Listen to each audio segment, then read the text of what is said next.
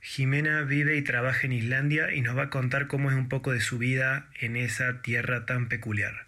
Islandia está tercera en la lista de las naciones más educadas después de Finlandia y Noruega. La llaman el país más amigable para emigrar. Está llena de volcanes, es tan pacífica que no tiene ejército y su tasa de homicidio es una de las más bajas del mundo, de apenas 1,8 por año. Jime, ¿hace cuánto vivís en Islandia? Mira, eh, vivo hace un año y tres meses en Islandia. Me mudé exactamente el 4 de octubre del 2020. O sea, hoy 4 de enero estamos cumpliendo un mes más. Em, a mí me llama mucho la atención el porqué detrás de, de, elegir Islandia, sabiendo que el destino más clásico de la gente al momento de elegir es tipo España, Italia o Alemania. ¿Por qué elegiste un lugar tan remoto? Mira, eh, siempre tuve como cierta curiosidad, cierto, eh, cierta, no sé, me gusta mucho lo que es la cultura nórdica. Siempre quise experimentar, eh, vivir o aunque sea viajar y estar un tiempo en uno de esos países. O sea, yo durante un tiempo tuve el foco en Finlandia por la música y los bosques, después me pasé para el lado de Suecia porque me gusta también la música lo que es el idioma, porque algo de idioma lo sé. Eh, y Islandia también porque tiene mucha cultura, o sea, eh, es como que es una, es una zona del mundo que me llamó la atención, pero desde que yo era adolescente. Aparte, siempre mi, lo, primero que me hizo interesarme fue la música, porque a mí me gusta el metal. Y muchas de mis bandas favoritas son de esa zona. Eh, y después, bueno, de, no sé, leer cosas de historia, mirar documentales, eh, no sé, me topé con lo que es los vikingos y dije, tremendo, o sea, tremendo cómo pueden sobrevivir, cómo pudieron sobrevivir en un, no sé, en lugares tan inhóspitos por momentos. Entonces, eh, nada, siempre tuve como curiosidad, o sea, siempre quise, o sea, hace, hace ya más de 10 años que lo vengo como pensando. Y me puse a buscar, a buscar hasta que logré conseguir eh, eh, un contacto profesional para poder venirme para acá, básicamente, en pocas palabras. Jime, a ver, tengo otra pregunta. Em, ¿Se la apoda ¿sí? a la isla como el país más amigable del mundo para los inmigrantes? Es mentira, es falso.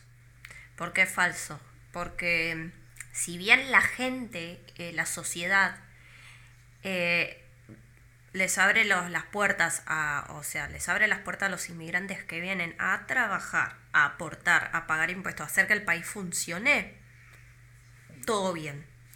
Eh, es más, eh, pero por ejemplo, no sé, los que son eh, capaz refugiados, como que hay algunos, viste, como que mucho no les agrada, pero por lo general la gente sí es amigable. Si vos demostrás que querés aprender el idioma, que querés ser parte del país, parte de la sociedad, adaptarte, está perfecto. Pero ¿por qué digo que es falso? Porque la, dirección de migraciones es una patada, patada en la cabeza. Es muy burocrático, el proceso es muy lento y por momentos es este es muy mucha incertidumbre. Las, los tiempos de espera para conseguir alguna actualización de tus permisos es muy lento. Eh, se sufre bastante. Si vos sos ciudadano europeo es muy fácil. Vos vas al registro, te haces un número de documento, puedes trabajar, puedes tributar, puedes hacer lo que vos quieras. Pero si vos no sos europeo y no venís en condición de refugiado, o sea, una persona como yo, normal, de Argentina, eh, es un parto, porque tenés que conseguir o eh, una, una, empresa que te sponsore o tenés que anotarte en la facultad y que vos demuestres que te puedes mantener son muy, muy estrictos con, las, con lo que son los requisitos para conseguir residir acá. Por eso digo que es eh, falso. O sea, la sociedad está todo bien siempre y cuando vos demuestres que vos sos una persona que quiere aportar, que quiere hacer algo bien, por decirlo en criollo. Eh, pero migraciones es realmente es muy duro. Es muy duro migraciones. Por eso, por eso yo diría que es falso. Bien. Em, hablando del tema de, buscar sponsoreos y todo eso, ¿no? El tema laboral. ¿Qué trabajos hay para hacer ahí en la isla? ¿Qué habilidades se buscan o cuáles son las cosas más fáciles de encontrar? Bien, Eh, primero y principal es obvio en todo el mundo en lo que es sistemas, lo que es IT, lo que es tecnología. Eso se busca, ¿por qué? Porque acá, bueno, hay mucha demanda y hay pocos, pocos profesionales. Es más, la, eh, incluso muchas muchas empresas contratan eh, freelance de otros países de Europa o, o inclusive ni, ni siquiera te exigen el idioma. O sea, vos podés venir acá hablando inglés tranquilamente. Después, otra cosa que se puede conseguir es chef, lo que es gastronomía, porque acá hay mucho turismo. Otra cosa que puede haber es lo que es, eh, eh, ¿cómo te explico? Ingenieros industriales, ingenieros químicos para las plantas de aluminio, no, perdón, de acero. Eh, después, algunas personas pueden entrar como, no sé, alguien, alguien que sea geólogo, vulcanólogo, ¿viste? Ese estilo que tenga que ver con la geografía, con lo que es eh, toda esa cosa, entrando con algún buen sponsoreo, pueden conseguir. Eh, después eh, se busca bastante lo que son electricistas o los que son ingenieros así electrónicos, eléctricos. después lo que son mecánicos especializados en maquinaria industrial o en autos, en vehículos, eso también se puede conseguir. Ahora están empezando a ver si pueden traer médicos y enfermeros, eh, pero eso es otro tema. No, tengo idea bien cómo funciona el tema de validar tus títulos, pero acá faltan, eh, faltan profesionales de la salud. La verdad que faltan. Em, ¿Y qué tal los sueldos? Eh, bien, los sueldos, el sueldo mínimo ronda los 2.800 euros, por ejemplo, más o menos, que alcanza... bien Sí, pero el costo de vida es altísimo. Entonces es ah. justo. Es un sueldo que llegas justo. Si vos, em, no sé, te pagas un alquiler muy, muy modesto eh, y capaz, no sé, tenés una sola persona a cargo, ya sea un hijo, una pareja o quien sea, llegas a fin de mes. Llegar, llegas. Ahora, ¿tenés familia grande? ¿Tenés que mantener más gente? No. O sea, es Mm, se, vive, se vive muchísimo mejor que con un salario justo de Argentina, eso, eso dalo por hecho. Pero, o sea, eh, las cosas acá son muy caras. Entonces acá hay que pensar que todo sale cinco veces más que en España, por ejemplo. Y diez veces más que en Argentina. O sea, es, es, bueno, pero eso... muy caro. Acá un alquiler no baja de... Acá un alquiler no baja de los mil euros. Ah, mirá. ¿Y qué, qué consigo por mil euros? ¿Un lindo departamento? No, conseguís una habitación o un, o un estudio en un, en, una, en un sótano. Ah, es caro. O sea, a ver, bueno, pero esto lo, lo, lo, compensan con una buena calidad de vida, ¿no? Tipo seguridad, confort. Exactamente, exactamente. La calidad de vida acá mm. es excelente. Claro, me imagino que, a ver, como lo dije yo al inicio, la tasa de, de homicidios, de crímenes, debe ser prácticamente nula. Sí, es es una de las, si no es la más baja del mundo, es una de las más bajas, está en el top 3. Es muy seguro. Mira vos, qué impresionante. A ver, entremos en una un poco esa parte. Em, el hecho de que le vaya tan bien al país económicamente y también en cuanto a seguridad trae consigo este tema del aburrimiento, ¿no? Que la gente lo llama así, digo, a ver, no sucede nada, no, no pasa nada, entonces la vida se vuelve monótona como por ejemplo como lo es Suiza, Noruega o Finlandia. Así piensa la gente que no conoce realmente estos lugares. ¿Vos mm. lo ves así? ¿Esto es un estereotipo o...? Eh, es una buena pregunta. Eh, yo como una persona de una gran ciudad como Buenos Aires, por momentos es un embole.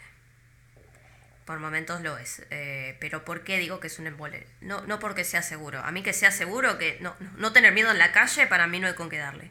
Pero, por ejemplo, si vos no vivís en el centro, para irte a algún lado, para ir a salir, o sea, dependés de ir al centro. Yo vivo a 20 minutos del centro.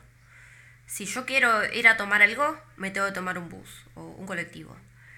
Eh, y después rogar, terminarte, no sé, querer irme a casa antes de la medianoche para enganchar el último. Si no, tomarme un taxi o que alguien me pase a buscar. Porque no voy a manejar para ir a tomar alcohol, es lógico. Y los taxis acá, acá capaz no sé, me, quiero tomar un taxi desde el centro hasta mi casa y termino pagando más que lo que pagué por las cosas que habré consumido saliendo, ¿entendés? Es, es medio aburrido eso, eso es medio molesto. Eh, después, otra cosa que a mí me aburre un poco, a decir verdad, es o sea, donde yo estoy, donde yo vivo, al, ser a 20 minutos del centro, es un lugar muy, todo de casas, eh, así, todo, todo familiar, es residencial. Eh, es como que todo me queda, yo como persona de caballito, Buenos Aires, todo para mí todo muy lejos. Es como para ir al supermercado caminar 600 metros. Esos 600 metros implica una colina. Esa colina, si hay viento, te la regalo. si hay viento, te la me regalo. Imagino, me imagino. El viento, por el amor del clima, es un embole. En el, si viviese en el, cuando vivía en el centro, con viento, lluvia, nieve, salía igual, porque es como que estás más resguardado, porque están los edificios más pegados. Pero acá donde está todo más espaciado, no me dan ganas. Una cosa que lamentablemente perdí bastante desde que me fui del centro es el hábito de caminar. Voy todo lado en colectivo o manejando. No tengo ganas ni al supermercado quiero ir caminando a ese nivel. Claro, claro, claro. claro. Es un embole, es un embole. En ese sentido, es un embole. Y sí. A ver, em, sé que Islandia tiene una densidad poblacional súper mega baja unas 300, un poco más de 360 mil personas que son residentes en la isla, según lo que leí.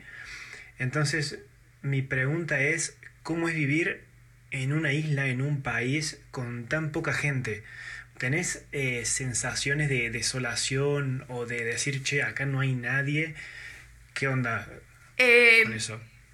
Me he sentido sola, a veces siento soledad, pero no, no porque haya poca gente. Eso no me afecta. Eh, a mí a veces capaz que lo que me hace sentir sola es estar eh, lejos del centro. El, estar en un lugar donde literalmente a veces no anda ni, el perro. Eh, pero por el barrio en el que vivo, no, no, no porque haya poca gente. Lo que sí me... Lo que sí aplica mucho es Pueblo Chico Infierno Grande. Acá todos conocen a todos y aparte, ya pasado un año acá, no es raro encontrarme con alguien que conozco todos los días yo como trabajo en el pleno centro, en el centro-centro, siempre encuentro gente. Siempre veo a alguien que conozco. O capaz que me pongo a hablar con una persona y me dice, no, mi amigo, me engano de tal es amigo mío. ¿De dónde lo conoces? De tal lado. Y es como, todos, todos se conocen. Eso aplica mucho acá. Mucho aplica. Siendo la capital del país.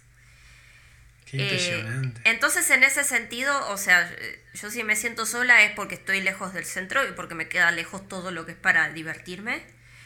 Pero por el otro lado, eh, me causa mucha gracia encontrarme gente, gente que conozco todo el tiempo.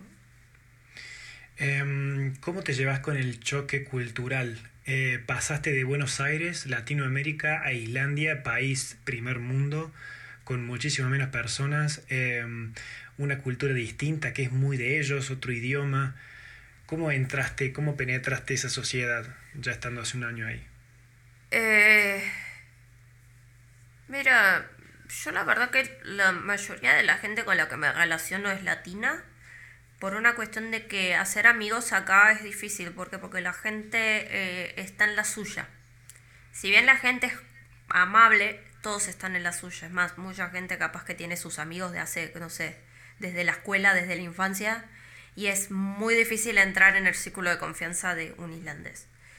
Em, pero, eh, no sé, es como que la gente acá está todas en la suya, pero por ejemplo, eh, yo por ejemplo tengo, los amigos que tengo acá son todos latinos y nada, pero una cosa que sí nota, la, eh, que sí percibí es que los, los locales aprecian cuando el extranjero aprende el idioma. O sea, porque es un idioma muy difícil.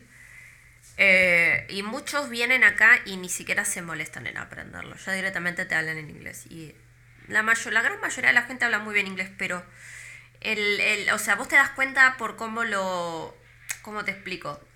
Eh, cómo la, la persona con la que vos hablas, cómo se lo toma, ¿entendés? Si vos le hablas directo en inglés es como que la te van a, reaccionar bien, pero es distinto. O sea, cuando vos le hablas directamente en el idioma, porque más que no lo hables bien, eh, enseguida te dicen de dónde sos y te preguntan si estás cómodo con el islandés o si preferís en inglés. Eh, es como que esos lo, lo, valoran, es como que se lo toman de otra forma. Eh, y ellos aparte te dicen, la verdad que está bueno que aprendan porque es un país, es un idioma muy difícil y son, somos muy pocos hablantes. Pero por otro lado, si ustedes quieren formar parte de la sociedad, es mejor que lo aprendan. o sea, es que, a, ver, también es comprensible de su lado. Se trata de una población de 360.000 personas que hablan un idioma que se habla solamente ahí. La gente que mantiene viva esa identidad de, Islandia es solamente esas personas. Y entiendo que si ellos son un poquito más flexibles, se va a llenar de inmigrantes, se van a empezar a mezclar las cosas y ellos van a perder su verdadera, sí, la verdadera cultura que tienen ellos, ¿no? Eh, y es lo que pasa hoy en día con Mm. con, los centros de las ciudades muy turísticas. Por ejemplo, en Venecia, acá cerca, la gente no quiere recibir más turistas porque si no se vuelve muy superficial la ciudad y toda la, la Acá pasa lo mismo. de antes se pierde. Acá pasa lo mismo. Acá pasa exactamente igual. O sea, Reykjavik es una ciudad con 200, más o menos 220 mil habitantes. O sea, más del, más del dos terceras partes viven en la zona metropolitana. Y pasa igual, o sea, la mayoría de la gente le da igual, o sea, más no es que le da igual, no le jode los turistas. Eh, pero tenés una parte de la población que siente como que se perdió la esencia, que en los últimos 15, 20, 15 años, cuando el país se hizo muy popular, eh, es como que dicen, che, pero es como que ya, ya Reykjavik está dejando de ser nuestra. Eh, se está perdiendo como la identidad. Y vos, por ejemplo, caminas por el centro, por las, las calles principales, y los carteles están todos en inglés.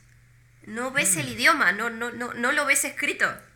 Es muy loco. Vas a un bar y está todo en inglés. Vas a un negocio de ropa, está todo en, está todo en inglés. Todo en inglés. Mira vos. Sí.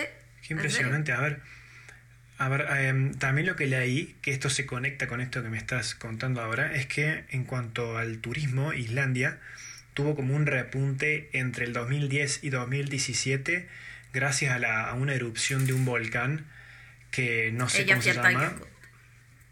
ese, ese, que dicen que erupcionó y que fue un antes y un después para la historia del país, que a partir de ahí como que la gente empezó a, a, sentir interés por visitarlo. Exacto. Em, ¿Eso por qué pasó? Porque, o sea, erupcionó ese volcán. Ese volcán lo que tiene es que fue... Eh, es un volcán que tiene un glaciar en, la, en, el cráter. Entonces cuando erupciona, larga ceniza, pero queda calambre.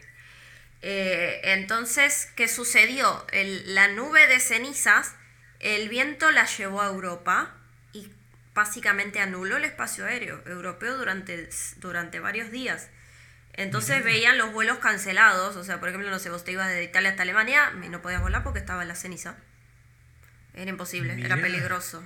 Entonces, como que dijeron, che, pero ¿qué pasó que se cancelaron los vuelos? Entonces, vieron lo del volcán, lo de ella y, y, y, por ejemplo, como dicen, che, ¿cómo puede ser que esta isla que no la conoce nadie, ni el vecino, nos, nos bloqueó el espacio aéreo? O sea, lo, lo gracioso era que el espacio, el único aeropuerto de Europa habilitado y abierto, operativo, era el de, era el de Keplavik, el de acá.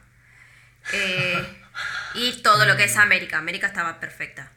Eh, entonces dicen, entonces ¿qué pasó? Empezaron a investigar. Y, lo, qué pasa? los medios internacionales estaban intentando pronunciar el nombre. Los islandeses se cagaron de risa. Se cagaron de risa. O sea, tenés videos, tenés videos de compilado de... Eh, periodistas de otros países intentando pronunciar el volcán y los tipos se estallaban de risa. Me imagino. ¿Y qué sucedió? Eh, es como que la gente vio que el país estaba bueno, o sea, que había un montón de cosas buenas para ver. Y aparte, la aerolínea de bandera, la Islaner, empezó a promocionar vuelos que eran, no sé, vos volás desde, no sé, desde Nueva York y querés viajar a París. Islaner te ofrecía el vuelo pero capaz que te hacía, no sé, eh, una escala en, Islandia por dos días para que vos que te quedes ahí y, no sé, te salía gratis, una cosa así, pero era como que te da parte de, tus vacaciones en París, las perdías para estar acá. Entonces hacían que la gente comprara ese paquete para ver qué onda, porque quería saber qué onda. Y eso hizo que se fuera muy, muy popular. Y por algo también le dicen, a ver, me contaste esto del volcán y el glaciar, por algo le dicen al lugar del Land of Ice and Fire, ¿no? Claro, claro, exacto. Porque es literalmente eso, tenés más de 130 volcanes, todos activos. No existe un volcán inactivo acá en Islandia. Ah, no. Geológicamente hablando, ¿no? No, son todos activos. Son todos activos. Eh, Impresionante. Pero porque la isla geológicamente es muy joven. Y, Claro. y todo el tiempo se está cambiando. me, me explico. Sí, sí, sí, sí. Al, al tener los glaciares, o sea, los glaciares más grandes de Europa están acá. Eh, Mira. Em, ah, si- siguiendo con esto del turismo, em, la vida es costosa ahí, en la isla. Por ende, el turismo también es costoso. hiper costoso. Es más, hasta inflaron los precios por el turismo.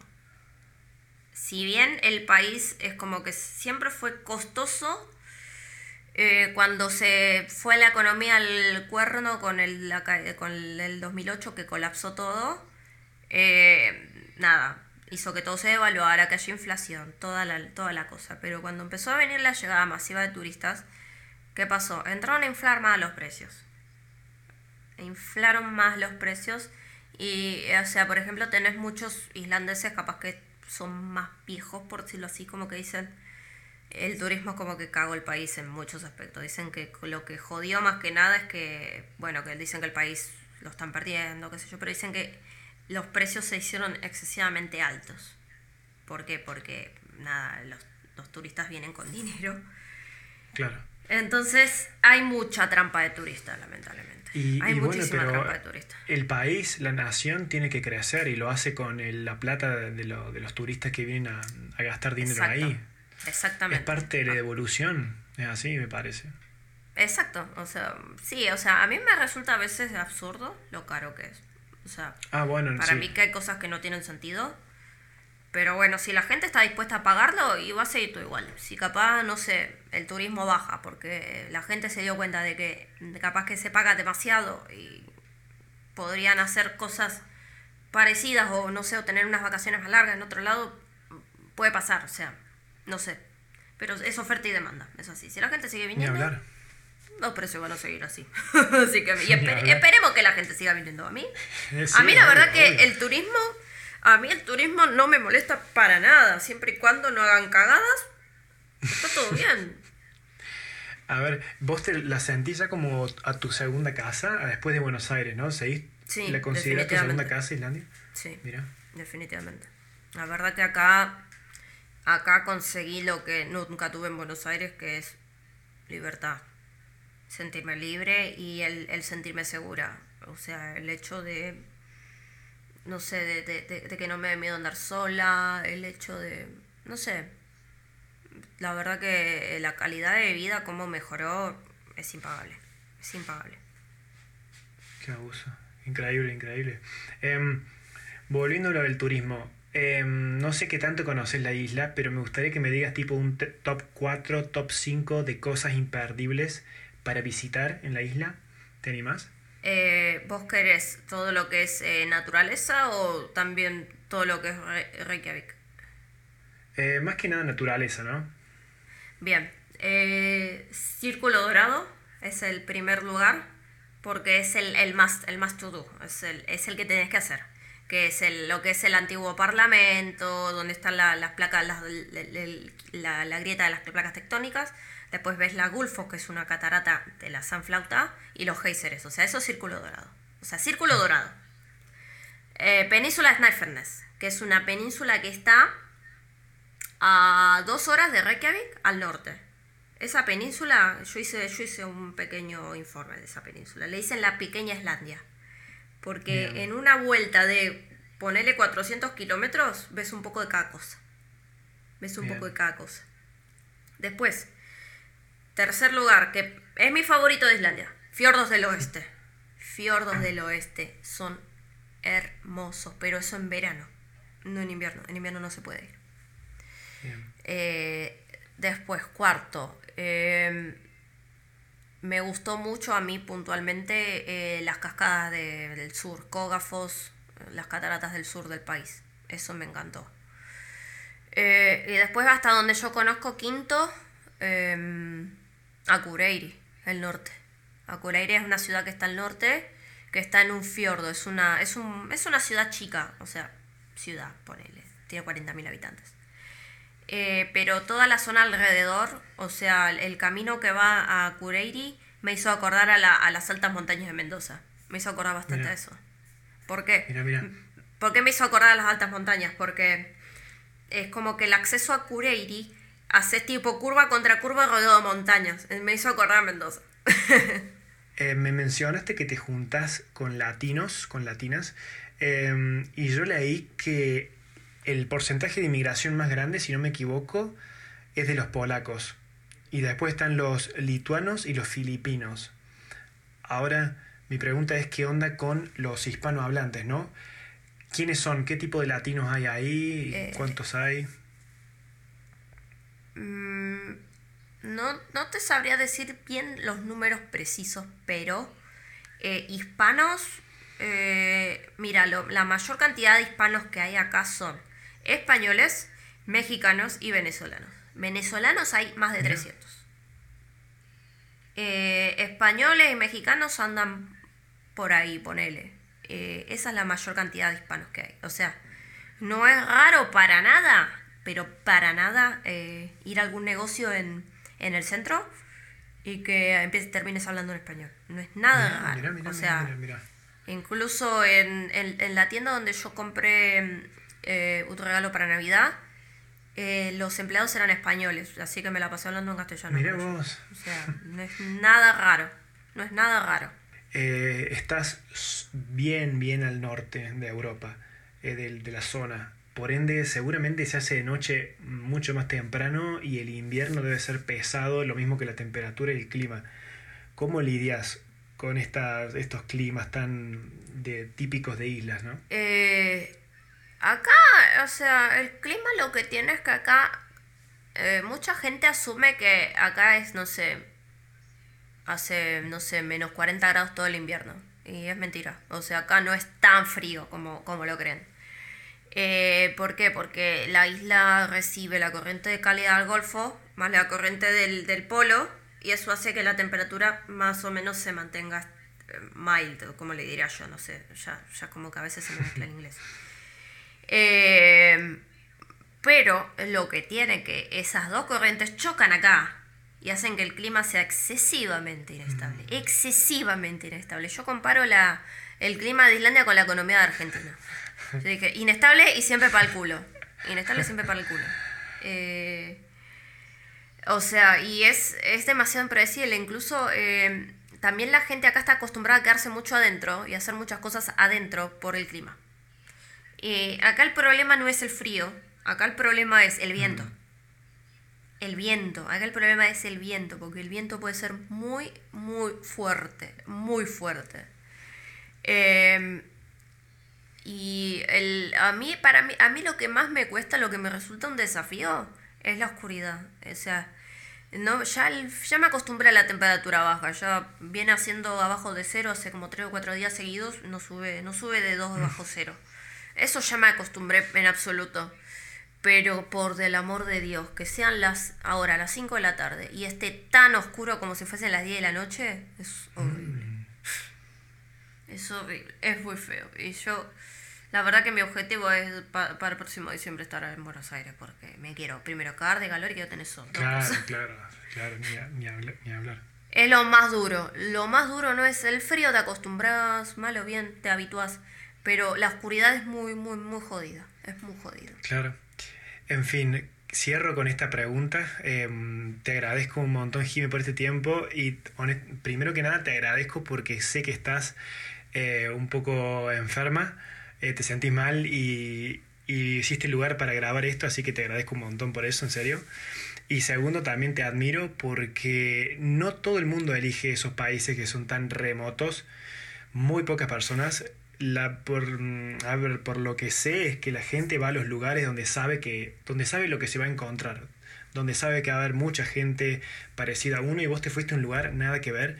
Y creo que así empiezan los movimientos migratorios, tipo basta una persona o dos que tengan ahí la, iniciativa y después los demás lo van a seguir. Acuérdate que es así. Estoy seguro. Es que, mira, eh, yo me di cuenta que abriéndome la, la cuenta de Instagram es como que mal o bien estoy ayudando a la gente. O sea, mi intención es simplemente mostrar cómo es estar acá. O sea, pero mucha gente, por ejemplo, me dice, che, yo no sabía, no sabía la existencia, no sabía que era tan así. Eh, y mucha gente, por ejemplo, me ha contado que planeó sus vacaciones a Islandia gracias a mi cuenta. Eso, la verdad, que me, me, me llena, me, da, me genera un honor. Eh, y me siento responsable, por otro lado. Objetivo cumplido. Eh, sí, yo, yo hice la cuenta para entretenerme nomás.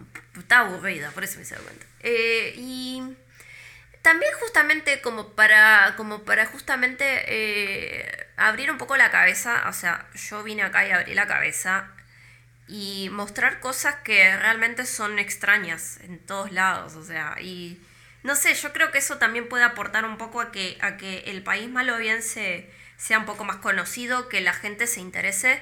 Eh, por ejemplo, sé que lo de la Navidad fue bastante choqueante para muchos de que haya trolls, 13 trolls que son Papá Noel en vez del Papá Noel que conocemos todos, cosas así. Y eso está bueno, o sea, la verdad que eh, es la intención y me gusta que, no sé, que el país que ahora es mi hogar eh, sea un tema de interés. Malo bien. Ni hablar, ni hablar, ni hablar. Es mi intención. Jimé, muchísimas gracias. Decime por último cuáles tu las redes sociales, así la gente te puede ir a, ir a ver.